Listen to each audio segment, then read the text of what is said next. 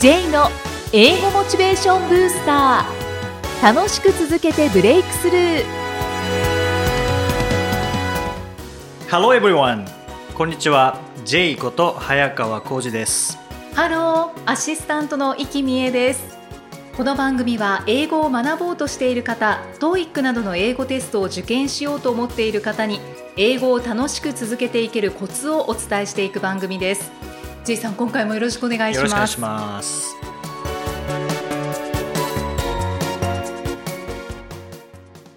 さあ今回のテーマは何でしょうか？はい、えー今回は英語ができる未来を先取りする読書術というおはい話です。はい。英語ができる未来を先取りはい、する読書。読書術。そうですね。まうん。あこれ英語で本読んでもいいんですけど、まあ日本語でももちろんいいんですねであのはい。英語勉強してる時ってなんかこれ勉強してどうなんだろうって思う方も多分いらっしゃるんですよね。もうやんなきゃいけないからやってるけど、でもこの先どうどうなっていくんだろう。できるようになるってどういうことなんだろうって疑問に思いながら勉強していてもなんかあんまり身が入らない気がするんですよね。はい。であればもうすでに英語を使って活躍している人たちが、まあ、どうやって伸ばしてきたのかっていうのとそれからその伸ばした英語を使ってどんな活躍をしているのかどういう場面で生きていけるのかっていうのを読書を通して知ることでこのモチベーションにつながったりあこういうふうにすればいいんだっていうこう基準が高まっていくと思うんですよね。はいははい。という今日はそんなお話なんですけども、はい。まあ当然いいこともあると思いますし、困難もあると思うんですよねう。ん英語学習をする上でこういう壁にぶつかるとかっていうのもあるので、まあどんないいことがあるのか、それからどんな困難があるのかっていうのを先に知っておけば、あ、これがそのあの本に書いてあった困難なんだなとか、あとうん英語力が伸びても、実は単語を覚えるだけでは喋れなかったり、文法を覚えるだけでは書けなかったりっていうこともあるので、うんその辺が先に分かると、あじゃあ今の学習っていうのは確かに基礎作りとしては大事だけど、まあ、もうちょっとアウトプットしていくためにはこういうトレーニングも必要だよなっていうのは先に分かるので、うんうんそうすると挫折につながらなくなるんですよね。うんうんはい確かにそうですうね。んまあ、ということで今日はあの2冊、まあ、実際にここに持ってきたんですけどもあ先取りできる読書。そうですね僕はいが最近読んで、あこれいいなって思った本が2冊あって、はい。まあ、一つは英語学習法というか、うん英語の勉強法の本で、もう一つは英語の勉強法関係ない本なんですけども、はい。どっちから行きましょうか？うーん、まあ気になるのは、はその英語法が書いてある本なんですかね。わ、かりました。はい。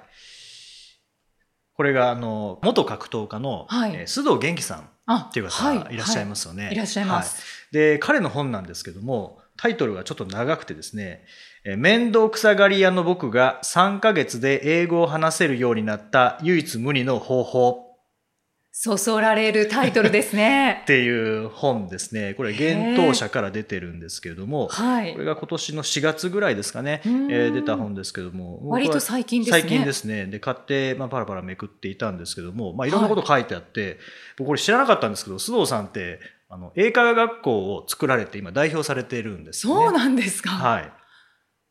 この本で初めて知ったんですけども、はい。で作った理由っていうのが、まあ、彼は、えー格闘家を辞めてその後でこうパフォーマンスユニットのワールドオーダーっていうのを作られて、うんうんで、まあ、アメリカ行ってパフォーマンスしたりとかってしていてその中で英語でスピーチをしてくれっていうふうに言われたらしいんですよね。あ、そうなんですはいね。で、まあ、丸暗記をして、まあ、なんとかこう乗り切っていってうんただやっぱりそれを経験した時にやっぱり英語ってできなきゃダメだよなっていうので、普通そこで勉強したりすると思うんですけども、はい彼は英会話学校を作ることによって、自分でビジネスをしながら、まあお金をもらいながら、しかも自分で英語を学ばなきゃいけない環境に身を置くという、その発想力がすごいなっていうのは、そうですね、はい思いましたね。そうは思わないですようね。んで、短期集中で学習をして、えーそして英語力を身につけていったということが、この中に本に書いてあるんですけれども、うんはい。で、まあ、須藤さんがおっしゃるのは、まあ、英語を勉強していく上で、その英語を使っていく戦略を考えるべきなんだ。はい。っていうことと、それから、まあ、トータルのグランドデザインを考えるプロデューサーとしての自分を持つべきだっていうことで、まあ、例えば英語を普通に単語を覚えるとか文法を覚えるとかじゃなくて、まず学校で一番になれるものとか、クラスで一番になれるものを揃えて、えー、個人の価値を、もうオンリーワンとしての価値を、えー、作っていくんだっていうことを書かれているんですよね。うんうんうん、そうすることによって、まあ、人に教えられるものを持つっていうのは、それはすごくアドバンテージになるので、僕らはどうしてもこう英語っていうと英語ができるとなんか情報を得られるとか、はい、視野が広がるとか、まあ、そういうことを言ってしまうんですけども、うん、須藤さんがおっしゃるのは英語ができるといろいろ確かに得られるけどこの英語で何かを与えるっていう視点も大事なんだっていうことを書かれていて、与える、はい、でこれが人に教えられる何かっていうことですね。まあ、彼の場合はもちろんあの格闘技もされていましたけどもプラスパフォーマンスユニットも作られてっていうところであと書道とかもされてるんですよね。スキューバダイビングとかも本当いろいろ挑戦されていてでその中で教えられるもの自分しかできないものっていうのをこう作っていくことでその英語を身につけることができたその先に今度は与えるっていうことができるのでそれによって、まあ、海外の方も自分から学べるっていう環境が作れるっていうことが書かれているんですよね。うんとにかくアクティブな方なんですね。うん、そうですね。英語の勉強法というよりは、まあ、どうやって勉強して身につけたものをどうやって使っていくかっていうなかなかこれ学習法の本とかには書いてないことなので,、はい、でなぜ書けるかっていうと実際にそれをされてきたからですよね。そうですねあともうはい、はい、彼は格闘家時代もこうインタビューで何を言うかっていうのをこうずっと意識してでもそれはおそらく台本に書かれていたと思うんですけども、うん、あと入場シーンとかも結構派手な入場シーンをされてたんですけどもそれも戦略的にいかにこう注目してもらっていかにオンリーワンの位置に行くかっていうのをすごく考えていた方なのでそれが英語学習にも生きているっていうことですよね。うん、うんまあ、そうやって行動されたからその3か月で英語を習得できるようになったっていうことですか、うんはい、そうですね。そうですね。徹底的にこう音読をして絶対に使うこれを使うんだっていうものを頭の中にこうインプットしてそれを実際に使って使えるようになっていったっていうことなので、うん、まあ、学びが多い本ですね、うん、それからもう本当先ほどのあの英語を学ぶ環境を作るために英会話学校を作ったっていう、その延長線上にあるのが、スキューバダイビングが好きで、あの、セブ島、フィリピンのセブ島によく行かれるんですけども、はい、で、そこで、セブ島にも英語学校ってたくさんあるんですよね。うん、で、えー、まあ何回かここ通っていた学校があって、で、今、そこの校長先生をされている。どうやってつながっていくんだろうっていうのも気になりますが。そういう趣味を仕事にしてしまうっていうのは絶対必要だってあのこの前セミナー参加させていただいた時におっしゃってましたね。うんそうなんですね。はい。というのが、まあ、須藤元気さんの本からの学びで、あ、こういうふうにすれば確かに英語って使っていけるよなっていう、すごく、まあ、気づきが多いですね。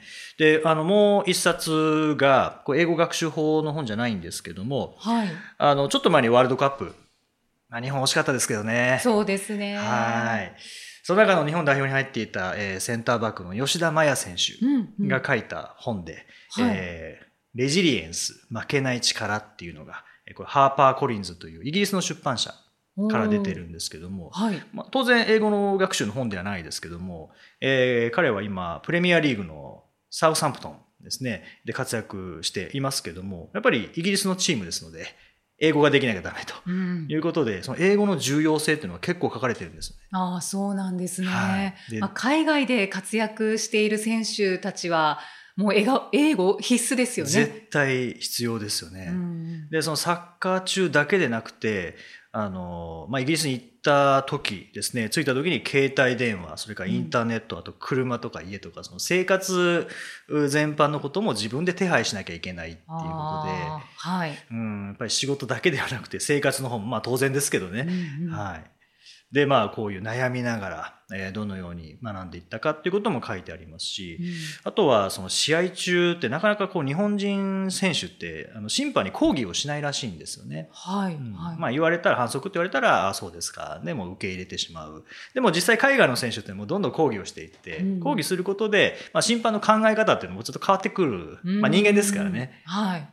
で間違えて例えば笛を吹いてしまった場合でも何も抗議されなければあ大丈夫なんだってやっぱり人間なのでなると思うんですよね。うんうんもうそこはこう抗議しなきゃいけない。でも審判外国人ですからね、うん日本語で言っても伝わらないっていうところがあるのでですやっぱり英語を使っていかなきゃいけないっていうところも書かれてましたしあと彼のポジションセンターバック、まあ、守りの要なので、えー吉田選手が書かれてたのは試合中は体以上に口を動かすポジションだっていうふうに書かれてましたね。そうなんですはいね。とにかく指示を出さなきゃいけないっていうことですよね。あーうんそうなるとやっぱり英語がちゃんと喋れないとちゃんと伝わらないですよね。そうですね絶対必要ですしあとはまあ今後やっぱりもっと多くの日本人選手に海外のトップリーグでうんプレーしてほしいっていうことを書かれていてただやっぱり言葉の問題っていうのが出てくるのでそこさえクリアできれば、まあ、今のえーレベルでもできる選手っていうのはいるんじゃないかっていうふうに書かれてましたね。うーん。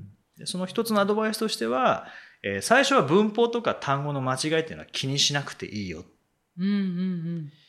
で吉田選手も最初はこだわってたらしいんですけども、はいまあ、外国人選手っていっぱいいますよね。必ずしも英語が母国語の選手だけじゃないので、うん。もういろんな選手の英語を聞いているとあ文法なんか違うけど伝わってるからこれでいいんだっていうふうにだんだん思ってきて、うん。でもずっとまあ間違い続けていてもどっかであ正しくはこっちなんだって気づくと思うんですよね。うんうんうんそういうやり方っていうのも一つあるなっていうふうに、うんあの文法ガチガチで正確なものを喋っていくっていうのももちろん大事なんですけどもやっぱりコミュニケーションなので多少文法違っていても伝わればいいと思いますし、うんあと相手が言ってることが分かればあのコミュニケーションが取れますので、はいうんその辺のことが書かれている本ですね。じゃあとにかくもう見切り発車でも行ってそうですね。でだんだんとこう完全に近づけていく。そうですね、うん。はい。っていう、まあ、アプローチを取られているなっていうのがこの本から伝わってきましたね。はい。でこの吉田選手の本に関しては日本語と英語版が同時出版されているのではい。日本語を読んでからこの英語版を読むっていうのも一ついいですね。ありですよね。うんうん。うん。特にサッカー好きな方っていうのはすごく参考になると思いますし、うん。あとこれ読んでいて一番役に立つだろうなって思ったのはあの海外に行きたいサッカー選手ですね。そうですよね、うん、多分そういう J リーガーの方っていうのが一番これ参考になると思います、いやまさしくそうですよね、は生活面のことも書いてるん書ですよね。いてありますしどういう場面でぶつかるかとかっていうのも書いてありますし試合中のことも書いてありますし、本当に生活面仕事面全部書いてあるので、いや高校生ぐらいの学生にも読んでもらいたいそうですね。そうですね。なんか将来が開けそうじゃないですか、もうもうまさに英語ができる未来を先取りできますからね、うんそれによって。そうですね、はい。まあ、こういう読書のやり方もありますということで、えーまあ、一言でまとめると、はい。まあ、どうやって環境を揃えていけばいいのかっていうことと、うんうんその英語の環境ですよね、はい。それからどうやって基準を高めていけばいいのかっていう、このお二人に共通しているのっていうのは、環境を揃えて基準を高めるっていうところだと思うんですよね。うんうんうん。で、普通に生活してたら、やっぱり英語を、今、この瞬間は必要ないっていう方がほとんどだと思いますので、はい。そこをあえて工夫して、まあ、環境を揃えてしまって、えーそして英語に対する基準を高めることによって確実に上達できるようになっていくので、まあ、こういう、まあ、この2冊以外にもいろんな本あると思いますので、うんうん。えー参考になるものを見つけていただいてあ英語できるようになるとこういう未来が待ってるんだな、まあ、こういうところで壁にもぶつかるんだなっていうことを知っておくっていうのは一つ大きなステップになりますよね。うん、そうですね道筋が見えて、はいまあ、こう不安も解消されますよね。そうですね。うんはいはい。ぜひ本を読んでいただいて、で、英語の本を読んでいただくと、またいいのかもしれないですね。そうですね。あの、本当に学習も同時にできるっていうところあありますからね。そうですね。はい。はい。英語で名言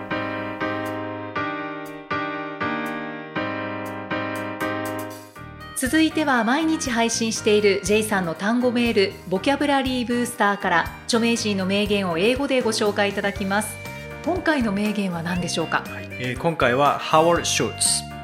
ハワード・シュルツという、あの、スターバックスの元社長はいの言葉です。はい Success is best when it's shared. Success is best when it's shared. もう結構聞き取れましたけどはい。はいえっと Success is best、はい。えっ、と何でしたっけ？When it's シェアそうですね。はいはい。サクセスベース成功は、まあ、最高のものである。when it's shared 共有された時。まあ成功は共有された時が最高のものである。まあ、自分だけ成功するのではなくてそれをシェアしてた時に最高なものになるという感じですかねう。ん成功して初めて知るのかな。そうじゃないですかね。やっぱりなんか自分だけでこう人に言いたくないっていう場合もありますもんね。そうですはい、こうね、やったら成功するっていうのは自分だけ知っておきたいっていううん。宝物のように持っておきたいっていうのは、まあ、どうしてもやっぱり出てしまう部分ありますけども、はい。でもシェアされた時にさらに周りがこう成功することによってさらに自分が高められるというところもありますからうね。ん。素晴らしい言葉ですね、本なんかもそうですよね。うん、失敗した本ってあんまりないですもんね。そうですね基本的には成功した本ですもんね。そうですね、はいまあ、失敗を重ねてはい、成功しまし最後は成たっていう、功するっていう、んそうですよね。でそれもシェアしてるってことですからね。ああ確かにそうですね、ただシェアするにはやっぱり体系化しないといけない部分っていうのもありますからね。うんうんそのこうすればこうなるっていうこう再現性がやっぱり大事だと思うそれを体系化する過程でも確実に成功する流れというか、まあ、もちろんああの簡単に成功っていうのはないと思いますけど失敗してもこうすれば、えー立ち直れますよみたいなところも含めての成功だと思うので、うん。体系化するっていうのはやっぱり大事かなと思いますよね。そうですね。成功されている方はじゃあやっぱり必ず振り返って、うん。こういう失敗があってだけどここからこうやって成功したんだっていうのをこう振り返って整理してるんですね。だと思いますけどね。うんそうしないと人に説明できないですもんね。うんうんなんとなくとかいや運が良かったとか だけだとそれは共有とは言わないですからね。なんだよって思いますねそうですね 教えてくれないんだってなりますよね。詳しく教えてよってなりますよね、はいうんじゃあ共有していきたいですねそうですね。はい。はい J's Topics さあ、このコーナーでは J さんにまつわるあれこれをお話しいただきます。J さん、今回のトピックスは何でしょうか？はい、えー今回は僕のまあ仕事というか生活というか、まあ、切っても切れないものなんですけどもはい。カフェあ、カフェ。カフェですね。カフェでよくお仕事されるんカフですよね。ェで仕事しますね。今日もこの収録の前に2軒行ってきました、あ、そうなんです。はいはしごしてたんですね。そうですね。大体2件か3件、へまあ、原え。稿書いたり、まあ一日のうちに。一日のうちにそうですね。そうなんですね。はい。いるとこがないので、あ、まあ、事務所もうないですからはね。持ってない。はい。ホームレスみたいなもんですからね。カフェに行くっていう。放浪者。放浪者ですね。はい。カフェ以外でもいいんですけどね。そんな長くいられるとこないですからね。そうですうね。んカフェ以外ってありますかね？ファミレスとかありますけどね。まあファミレスもそうですね。ただファミレスとカフェってやっぱりなんか居心地は違いますね。違いますね。はいやっぱカフェの方がこうコンパクトにまとまっていて、まあ、コーヒーだけですしうん、あのさっと仕事しようかなって気になりますよね。そうですね。うんファミレスってなんかこう落ち着いてしまうので、うんはい。確かに。ゆきさんカフェは結構行かれるんですか？カフェはまあたまにですかね。うん私は仕事はどちらかというと家でするタイプなんですけれども。機材がないとできないですもんね。こう録音あまあ収録とか。そうですうねん。はい。カフェで収録はなかなかうん難しいですもんね。楽しそうですけどね。楽しそう、そうですね。あの程よいこう騒音というか雑音というか、はいはいが良さそうですけどね。そう、あれが心地いいっていう方もいらっしゃいますよね。はい、うん、そうですね。お気に入りのカフェってあるんですか？うーん、よく行くのはやっぱスターバックスよく行きますね。うんああ、やっぱ。り。タバコの匂いがないっていうのと、うんうん。それから、何ですかね、まあ Wi-Fi 使えるああ、とかですかね。結構重要ですよね。結構重要ですね。うんはい。うん。まあいろんなとこ行きますけどね、タリーズも行きますし、はいあの駅前のパン屋とかも行きますし、あ、そうなんですね。珍しいカフェとかは、珍しいカフェ。なんかその地域にしかないようなあの。鳥取の砂場コーヒーみたいな感じの。あそうですね。は行かないですね。米田コーヒー店とあ、か。ごめんなコーヒー行きますよ。あ、そうなんはい、ただ近くにないので、ねあんまり行かないですけどうんね。確かに探さないとないですね。駅前とかってあんまりないですよね。ちょっと離れたところにあ。りますよね。車で行くような感じですよね。うんうん梅田コーヒーで行くとしたら、新浦安ああ、そうなんでですすかね。はい。だから最近新浦安も行かないので、梅田コーヒーも行かないですけどね。ああ、じゃはあどこに J さんが出没するのか。い そうです。もうどこにでも出没しますけどね。結構、でも暴れるんですよね。そのカフェとか街中で、あの、もともとこう、J さんの講座を受けていた受講生の方とか、そうですね。教え子さんがばったり会うことは多いですね。ね、はい来たりするので、だからカフェに J さんがいらっしゃると、会う確率高いですよね。そうそう、うん、あのこの前空港に行ってであのクレジットカード持ってたら無料で使えるラウンジってうんうん。ありますよね、でいつも行かない方行ってみようと思って、はい。はい。行って入ったらそこに大学生の時に教えて、まあ、あのそのスタッフの人が大学生の時に教えてだから教え子ですよねはいはい。がフロントにいたんですよええなんか似てるなと思って「すいませんあの明海大学の卒業生ですか?」って言ったら「あはい。覚えてるんですか?」みたいに言われて向こうも思い出したみたいで、すごい、はい。7年ぐらい前じゃないですかねあれは。はあ、わかるんですね。わかりますね。うんお仕事されてたんですね、そこで。仕事をしてましたね。へえ。はい。じゃあもうそこに行かないとですね。そうそうですね。行かないといけないですよね、うんわあ、会う確率が本当に高いなって思うので、いや本当そうですね。なんでこんなに合うんだろうって思いますけどね。ね、J さんを探してみてはいかがでしょうか？すぐ見つかると思いますけどね。そうですね。はい。まあどうでしょうね、都内、横浜あたり。はい、いるかもしれないので。あのポッドキャストの後は横浜あたり桜木町あたりに もうねだいぶ絞り込まれちゃいますけどそうですね。はい、探してみてください。